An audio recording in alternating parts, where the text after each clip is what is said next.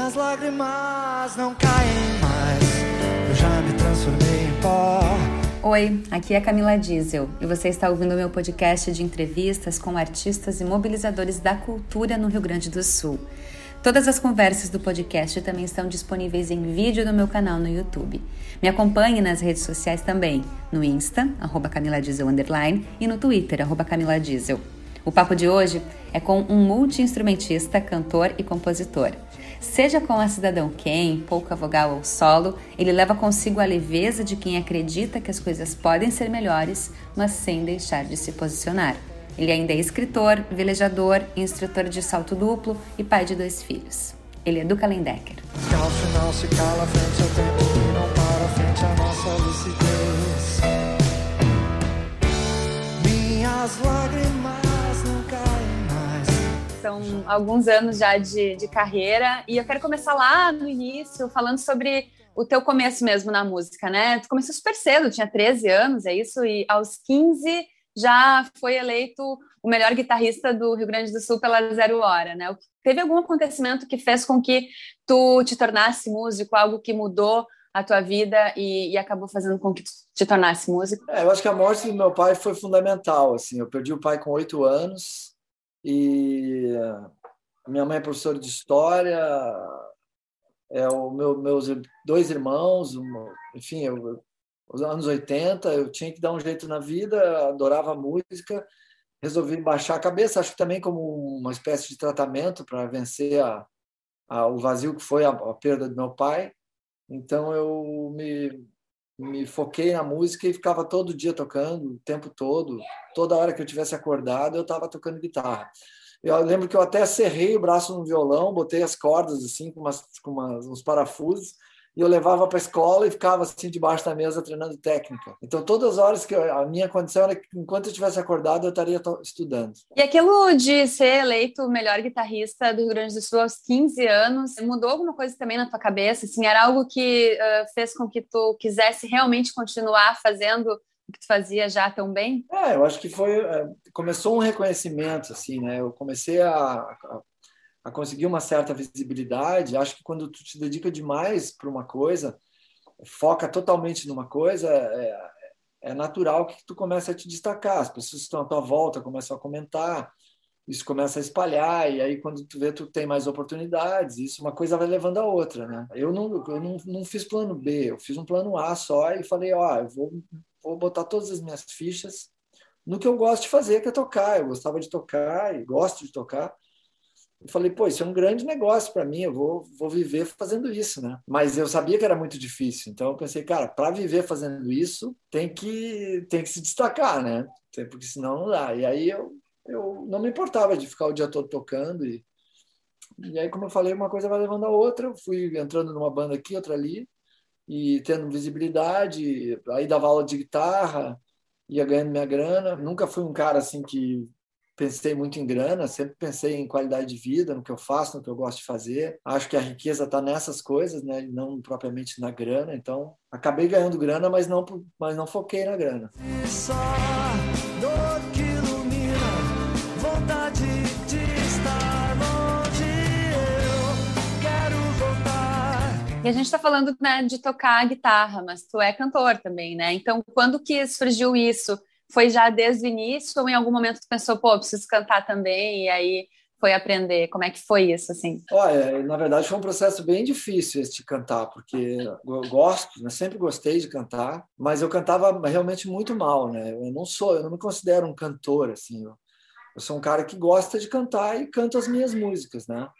Mas não, não me considero um cantor. E era realmente fraco como cantor quando eu comecei a, a cantar e não era fraco como guitarrista. Então isso gerou uma resistência das pessoas, né? Achando que eu não deveria cantar, uma vez que eu era muito melhor guitarrista do que cantor, né? E aí eu sofri muita crítica, foi muito difícil eu cantar, porque como eu já tinha uma visibilidade, as pessoas não aceitavam, né? Que eu cantasse. Então a própria imprensa eu tive muita crítica da imprensa, assim, de, me detonando como cantor e falando que eu tinha que ficar tocando e não cantar. Mas quando tu quer muito uma coisa, né? Eu sou ariano também, então é, paciência. Eu, eu faço porque eu gosto, não faço para agradar ninguém. Eu faço porque para agradar a mim mesmo. Não, não tô assim. Claro que eu, eu, adoro quando as pessoas valorizam e prestigiam, e, né? mas não é para isso que eu estou fazendo. E ainda mais no meu caso, que nitidamente tinha a ver com, com essa forma de administrar a perda do meu pai. Então, uma coisa muito muito mais grave do que estão gostando ou não estão gostando do que eu estou fazendo. Eu estou fazendo porque eu estou precisando fazer. Quero falar sobre a Bandalheira também, Duca. Uma banda que é super importante no cenário gaúcho, né, do rock, aqui feito aqui no Rio Grande do Sul. Como que começou também uh, essa participação dentro da Bandalheira e qual foi a importância de estar nessa banda para o que tu veio fazer depois? Eu, em função dessa visibilidade que eu tive, né, como guitarrista, eu fui convidado para fazer os primeiros discos da Bandalheira, né? integrar a formação inicial da discografia da Bandalheira.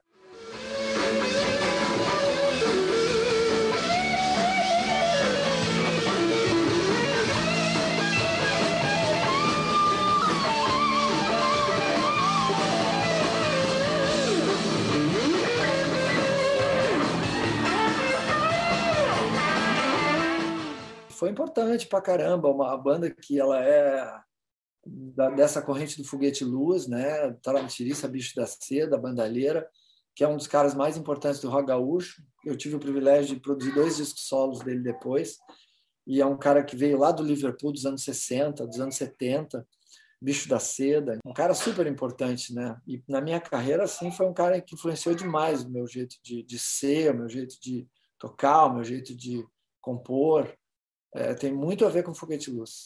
Homem que caminha nas calçadas,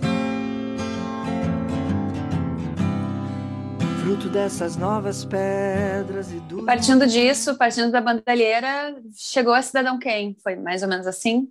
É, na verdade, sim. É, foi Prise primeiro, né? Eu não ouço tua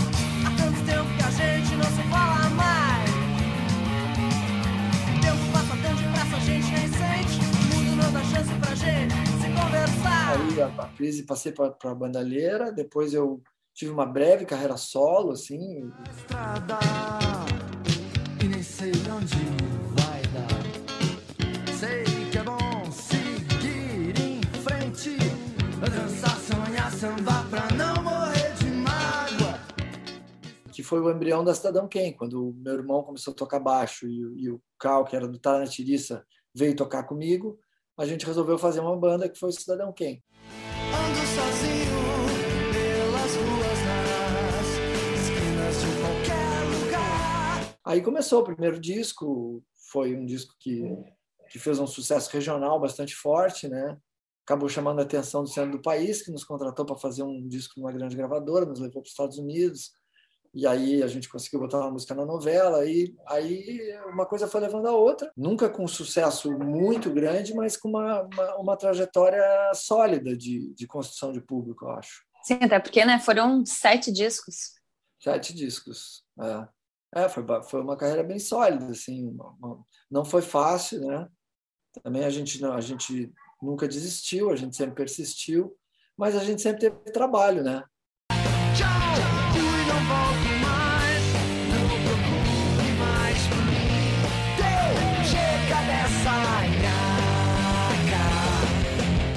Como eu falei no início, assim, eu nunca fui um cara assim que, ah, eu quero ganhar muita grana. Ah, se eu estou tocando e estou sobrevivendo, estou vivendo bem, poxa, tá mais que bom, estou fazendo o que eu gosto, né? Então, isso acaba realimentando e acabando, acaba que te dá grana, né? Porque tu, tu tem mais paciência de esperar, tu tem mais persistência de fazer, tu tem mais é, vontade de fazer bem feito. Então, tu acaba é, fazendo um bom show, que é o fundamental para uma banda, é fazer um bom show porque o show é o show é o que te dá grana e o show é o que te dá público, porque as pessoas têm que ir no teu show e elas têm que querer ir no próximo show, elas têm que contar para a pessoa que aquele show vale a pena ver, né? E é isso que dá grana no mercado da música, são os shows, né?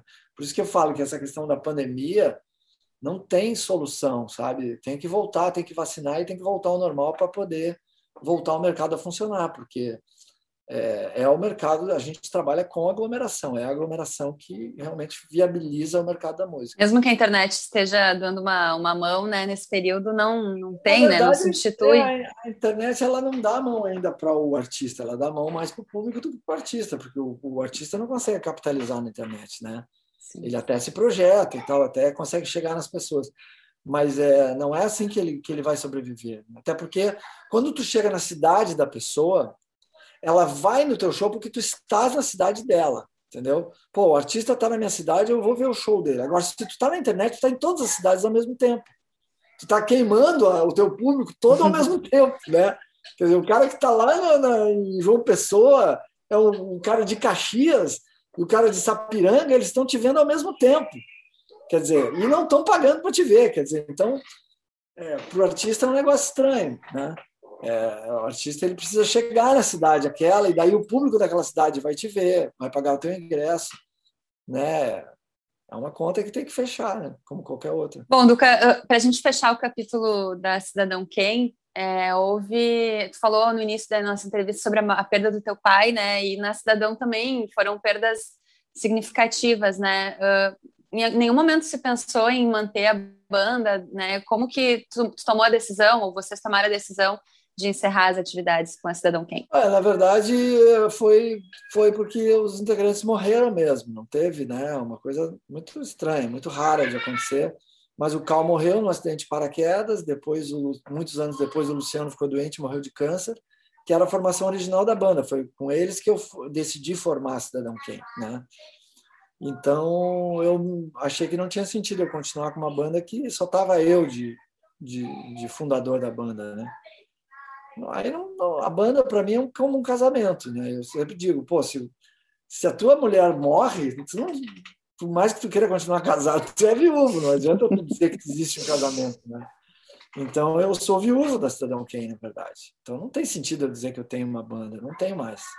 Eu tenho, o que sobrou foi fui eu. E aí eu sou um do Calendecker solo que era o cara da Cidadão Kane. Sim, que tem também alguns outros projetos já, né? Aconteceram alguns projetos, por exemplo, a Pouca Vogal, né, com Humberto Gessinger, que foi uma, um, um, uma junção bem interessante, assim, vocês circularam bastante, né? Sim, a gente fez muitos shows, quase 300 shows, gravou disco também, DVD, e foi uma combinação muito legal minha do Gessinger, né, juntando os repertórios do Cidadão Kane e do Engenheiros do Havaí, e as músicas que a gente fez para o projeto, que foram muito legais, né? Que foram, eu sou, acho que ele é um cara genial e foi um privilégio juntar, a gente se juntar e fazer juntos esse projeto. Logo ali, depois da curva ali, logo ali. E esse, nesse período todo, Duca, consegue dizer assim alguma música que tu se sinta mais orgulhoso de ter feito, algo assim que tu diz, bah, que massa que eu, que eu fiz essa música. Puxa, Camila, é, é músicas que a gente acaba se, se, se marcam mais assim, né? Eu, tem, tem duas músicas que me lembram, que me vem agora, né? Uma é que eu fiz pro Gui, né? Olha a luz que brilha de manhã. Olha quantos tempos tive aqui. Essa, e a outra aquela. Minhas lágrimas não caem mais. Já me transformei em pó. Os meus gritos não se escutam mais, estão na direção do sol. Se alguém encontrou um sentido pra vida, chorou para a perda desse.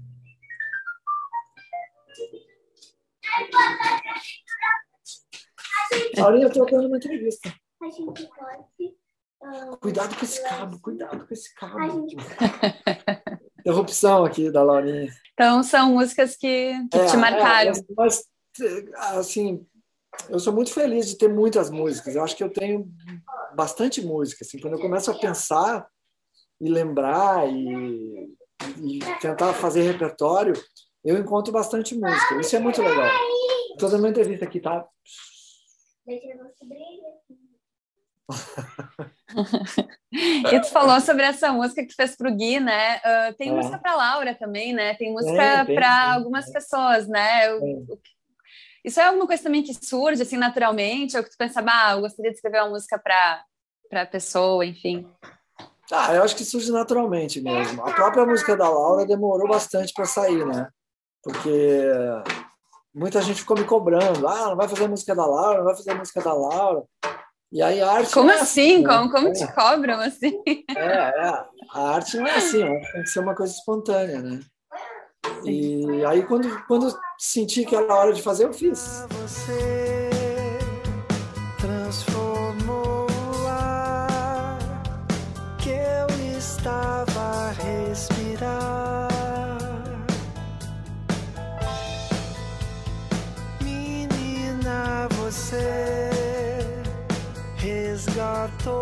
como que tu te sente assim como pai, né? Eu acho que eu nunca te perguntei isso, mas é como é que é essa relação, né? Ela, ela é próxima, ela é... fala um pouquinho sobre ser pai, né? Como que é para ti ser pai? Para mim tem um significado especial, porque como eu perdi o pai com oito anos, eu, eu, eu vivo esse vazio da, da relação da paternidade, né?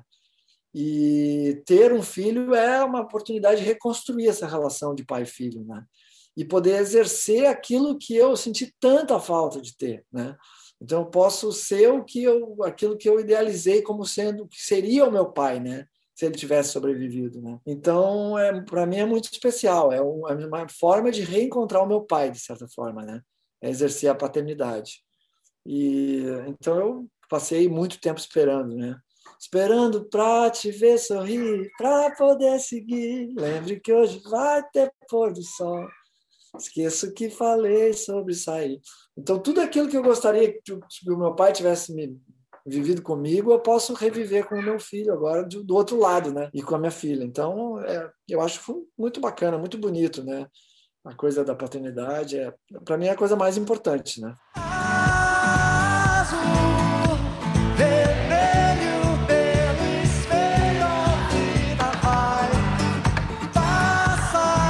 Agora, recentemente, até lançando um projeto né, com o teu filho tocando baixo, também é algo que eu imagino que esteja sendo, tenha sido bacana.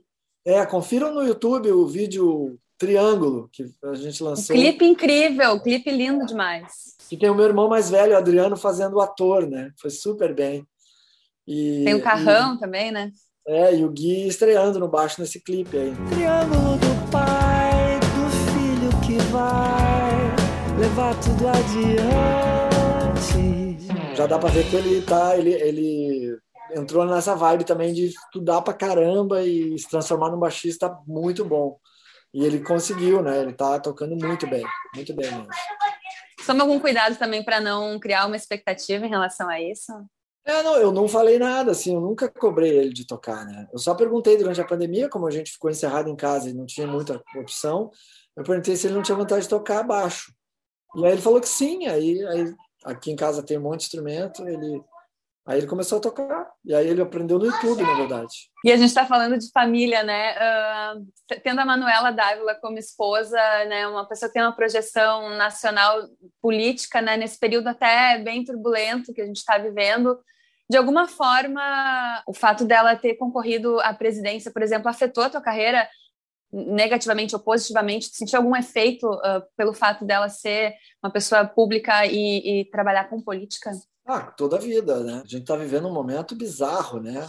Bizarro, totalmente bizarro. Um avanço do fascismo no mundo de novo, né? Inacreditavelmente, depois de tudo que a gente viveu com a Segunda Guerra Mundial e tudo. É... E todos os exemplos que a gente tem, né? De, da tragédia que é a intolerância, né? E, e essa ideia bizarra de, de, de, sobrepor né, através da violência. É inacreditável que a gente esteja vivendo uma fase assim. E aí, claro, né, o, ela é um alvo total dessa, dessa galera. Eu tive muito, muito show cancelado e coisa assim, problemas, muitos problemas, né? É, um monte de coisa, aquele lance do clube, que me expulsaram do clube, fizeram a proposta para entrar no clube, depois descobriram que eu era casado com ela e e não me aceitaram lá. Cara, aquilo dizer, foi bizarro, né? Foi bizarro. Muito, muito bizarro. A gente está vivendo coisas muito bizarras, né? Um presidente como o Jair Bolsonaro, que fala o que fala e, e fica por isso mesmo, é inacreditável, sabe? Quando tu perguntou no início, ele ia falar, fora Bolsonaro, tá tudo ok. Mas fora Bolsonaro, literalmente. Então, assim, um cara que não tem a menor educação, não tem a menor respeito pelas pessoas, não tem o menor respeito por ninguém, é, é nitidamente prepotente com as mulheres, né? Ele, se, ele, ele usa de violência com as, com as jornalistas. É muito triste ver o que o Brasil sabe, é, não tem como dizer, ah, eu não sabia, sabe? É muito triste saber que as pessoas votaram nele, mesmo sabendo quem ele é, porque e se não sabia, pior ainda, porque votar numa pessoa que tu não sabe quem é é pior do que tu votar numa que tu sabe. Eu prefiro, eu dou mais crédito pro cara que votou no Bolsonaro sabendo quem ele é e o cara se assume fascista, pelo menos tem coragem de se assumir, do que o cara que que faz uma coisa tão importante quanto uma, eleger um, uma pessoa para ser presidente sem saber quem é. Então deveria ter pesquisado quem é, porque ele nunca escondeu quem ele é, o Bolsonaro, nunca. A trajetória do Bolsonaro toda é igual. É de intolerância, homofobia, racismo, sempre foi igual. Tu falou agora do clube, né? E a gente já falou que tu é guitarrista, cantor, que não é tanto cantor, mas é cantor também, velejador, instrutor de salto duplo, é, trabalha com cinema também, eu sei que já lançou até curta, é, é bastante coisa, né, para uma pessoa só. Olha, eu gosto escritor de fazer... ainda, não falei, escritor. É, tal, tal, livro aí atrás, é. tá vendo É. A favor do vento. É, legal, muito legal. É, eu, cara, eu acho que a vida é uma dádiva, sabe, que é uma, que o ser humano, apesar de todo o retrocesso que está vivendo agora, evoluiu demais, né? Durante a trajetória da humanidade, descobriu coisas incríveis, né? E o próprio lance de, de paraquedismo que tu estava falando, a gente poder saltar com segurança hoje, né? É um, uma evolução de milhares de anos, né? O homem sempre sonhou voar. E antes todo mundo que saltava morria, todos, porque não tinha uma, uma tecnologia para isso. Hoje morre-se muito pouco, né? Eu tive a infelicidade de ter a morte do Cal, mas foi uma grande felicidade, tanto que eu continuo saltando, sou instrutor de salto duplo. Comecei em 92 no esporte, quer dizer, é super seguro e graças a todo o avanço que se fez na humanidade em cima das tecnologias, nas descobertas todas, né? Então, o lance de velejador também, a navegação pelas estrelas, coisas que já no, há dois séculos atrás o, o, ser humano já sabia, né? São coisas complexas de entender mesmo, mas é incrível como entendeu, né? E é incrível como hoje, em, no, no século 21, as pessoas querem voltar para a Terra plana, né? Inacreditável. Não, é inacreditável, cara. Inacreditável. Todas as provas que se tem, né? A gente, pô, pelo amor de Deus, eu consigo navegar pelas estrelas porque eu entendo como funciona a órbita, né? As órbitas e e enfim, né? Claro, mas não é tão simples entender, mas ao mesmo tempo, pô, é provado que, que funciona, né? O teu telefone está georreferenciado por um sistema de satélite que está na órbita da Terra, né? É uma órbita, né? Não é, ele não vai, não fica assim, né? Ele faz a órbita da Terra direitinho, né? Tem, um, tem uma distância, tem uma correção, tem tudo feito através da ciência, né? E funciona, tanto que se tu botar aí no teu GPS para onde tu quiser ir, ele vai te mostrar que tu está exatamente no lugar que tu está, né? Isso já seria prova suficiente para te é, não falar besteira de que a Terra não é redonda. É hora de rever os planos.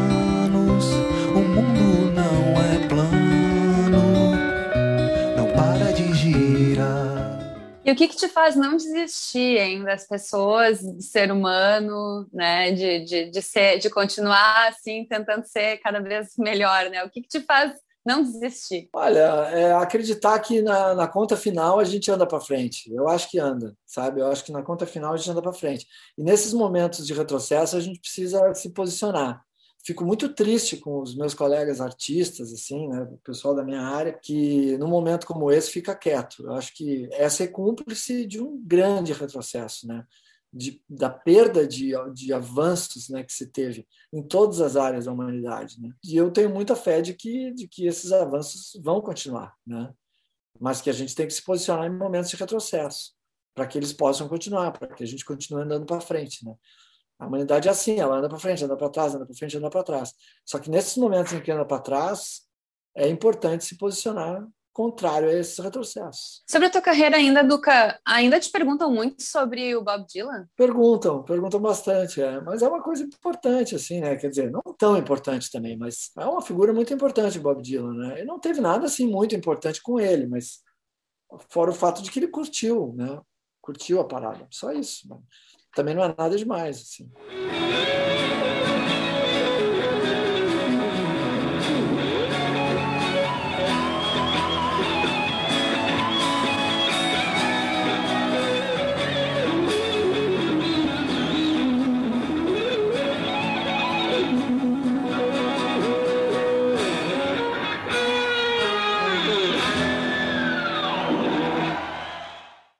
E, é importante, não sei também, porque era um período em que uh, hoje até a gente tem uma lei, né, que até agora há pouco tempo atrás estava sendo questionada, uma, uma lei aqui local que obriga o show a ter uma abertura de alguém daqui, né? Naquela época não era assim, né, Duca? Foi, foi escolhido para abrir o show. É, é, é diferente. Essa lei, eu também participei desse, desse movimento para impedir que ela fosse é, revogada, né? Porque é super importante essa lei, né? E, e é, e na, naquela época era antes dessa lei. Depois eu abri também, o, junto já na lei, eu abri o Phil Collins, o, o, o David Gilmour, né? São espaços importantíssimos para a gente mostrar o trabalho. É bizarro um cara que é representante do, do povo de Porto Alegre faz, tentar fazer uma coisa contrária ao, à projeção cultural de Porto Alegre. É bizarro. Mas, é, mas como estamos em tempos bizarros, não é assim de todo é, é estranho. Né? Mas é ruim, né? A gente para de se surpreender com as coisas. É, a gente fica achando que nada mais pode nos surpreender, né? Porque é tanta coisa bizarra, tanta coisa completamente fora de, de assim, nonsense total, né? Que paciência. Eu acho que a gente tem que só se posicionar, ter calma também, né? Não uhum. entrar nessa vibe, né? Porque também tudo é uma, é uma provocação para que ele se entre numa vibe e acabe endossando o que a gente condena. Eu acho que a gente não pode endossar o que a gente condena. A gente tem que se, se posicionar contrário, de, de, forma firme, mas de forma serena também, paciente, com respeito sempre. Né? O fundamental é ter respeito, né? por mais que tu discorde Sim. de qualquer pessoa. Total. Nunca recentemente. Eu respeito. Sim. Recentemente entrevistei o Esteban Tavares, o Rodrigo Tavares, ele falou bastante de ti, dessa relação, né? Ele disse que que foi meio faz tudo já da Cidadão Quem, um tempo atrás, e agora há pouco eu estava pesquisando sobre ti e eu vi que teu sobrenome também é Tavares, é Eduardo, é Eduardo Tavares Lindecker, é isso? É, isso. É. tem parentesco, não? Não, não tem, mas ele foi um cara é, que, que ele, de certa forma, participou ali da, da, da história da Cidadão Kane. Né? Ele era um, um, fã, né? inicialmente um fã, um cara que curtia né? e que participava dos eventos que, sempre, né? Mas que acabou virando é, muito mais que isso, né? E, e, acho que de certa forma devo ter influenciado também por ele ter se tornado o artista que ele se tornou. E isso é um, uma coisa que sempre dá orgulho, né? Muito obrigado, viu? Tu que me ensinou, cara. Não, cara, mas, é, mas tu aprendeu, né? E não parou de tocar. Pô, eu já pensou tu mostrar a música pro cara e eu dizer assim, putz, essa música aí eu vou tocar. Tu imagina, tu imagina tu com 16 anos ter ouvido lá com 29 com uma guitarra na tua frente ensinando a tocar tuas músicas. Ele ia, ele ia lá nos ensaios, ele era aquele cara que tava sempre na volta, sabe? Chato. E ele acabou virando um baita guitarrista. Um baita guitarrista. E depois um excelente compositor e cantor de música. Começou como guitarrista assim como eu, né? É, você guitarrista por tua causa, né? Obrigado. Desculpa. Nossa, stand-up. É, então lá. Se alguém já esteve amor e não pediu mais nada em troca, pense bem, pois é um dia especial. E sobre essa questão de parcerias também, né? Recentemente teve, recentemente, não sei se tão recentemente, mas por exemplo, com o Thiago York, a gente já falou do, do Gessinger, né? O quanto disso também é importante para ti como músico ter essas parcerias e, e continuar trabalhando com outras pessoas, né? Não tem como fazer arte totalmente sozinho, música pelo menos? Eu acho que são coisas assim é, felizes assim ter, ter algumas parcerias que são tão legais, né? Acho que é uma, uma coisa muito bacana. E o Gessinger foi fantástico, né? Porque são coisas que soma, né? A gente sempre soma, né? Quando a gente se junta com alguém para fazer alguma coisa. O Gessinger foi demais, o Thiago York também, né? Um cara que também é meio na onda do Tavares, assim, do, do Esteban, um cara que, de certa forma, criou a formação musical dele também com ouvindo Cidadão Kane e se transformou também num artista fantástico, né? E aí é um privilégio poder estar de, dessas duas formas na vida desses caras, né? E, e, e produzir junto com eles, né? Coisas. Isso é, é muito legal. Então, a parceria com o Thiago também foi bem bacana. A gente fez várias músicas, né? E sempre é legal. A gente, inclusive, essas parcerias seguem acontecendo, na verdade. Né? O que sou, mas quero mais da certeza.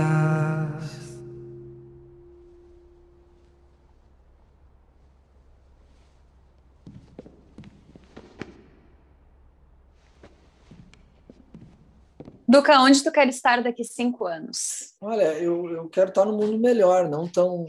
É, o mundo, pelo menos, é, pelo menos como ele estava alguns anos atrás, né? Porque o retrocesso foi muito grande agora nesses últimos. Vai ser os cinco anos, vamos dizer assim. Então, os próximos cinco anos, eu espero estar no mundo melhor, menos homofóbico, menos racista, menos tudo, tudo isso que a gente está vendo aí, né? Menos fascista, né? com mais respeito, com mais carinho, com mais construção, né? com mais solidariedade. Bom, e eu quero te agradecer então, Duca, obrigado por, por participar aqui no meu canal, bater esse papo. Eu sempre te acho um cara muito simpático, muito receptivo. E não lembro o ano, tu foi também é, patrono da Feira do Livro de, Porto, de Lajeado e eu trabalhava lá, eu até fui num hotel de entrevistar e desde lá, assim, sempre foi muito legal comigo, muito querido, muito receptivo. Então, eu te agradeço mais uma vez e sucesso cada vez mais para ti e para toda a tua família. Para ti também, é sempre muito legal conversar contigo. É, vocês que estão também sofrendo um ataque brutal aí, né, do governo e da, da, inacreditável também, tudo isso, muito triste. Mas sigam firmes, né? O papel de vocês é, é importantíssimo, né? De, de está buscando a verdade, né? Uma época de tanta mentira, né? De uma, de uma, indústria de mentira, né? E que afeta a vida da gente de uma forma tão violenta. Então, parabéns aí pelo seu trabalho, obrigado pelo, pelo convite e eu estou sempre à disposição para conversar. Valeu, obrigada. Que amor era esse? Esse foi do Kalendecker. Obrigada por me ouvir até aqui. Lembrando que todas as entrevistas do podcast também estão em vídeo no YouTube. Eu sou a Camila Diesel, me acompanhe nas redes sociais e fique por dentro dos próximos entrevistados. Até a próxima! Só fez rasteiro.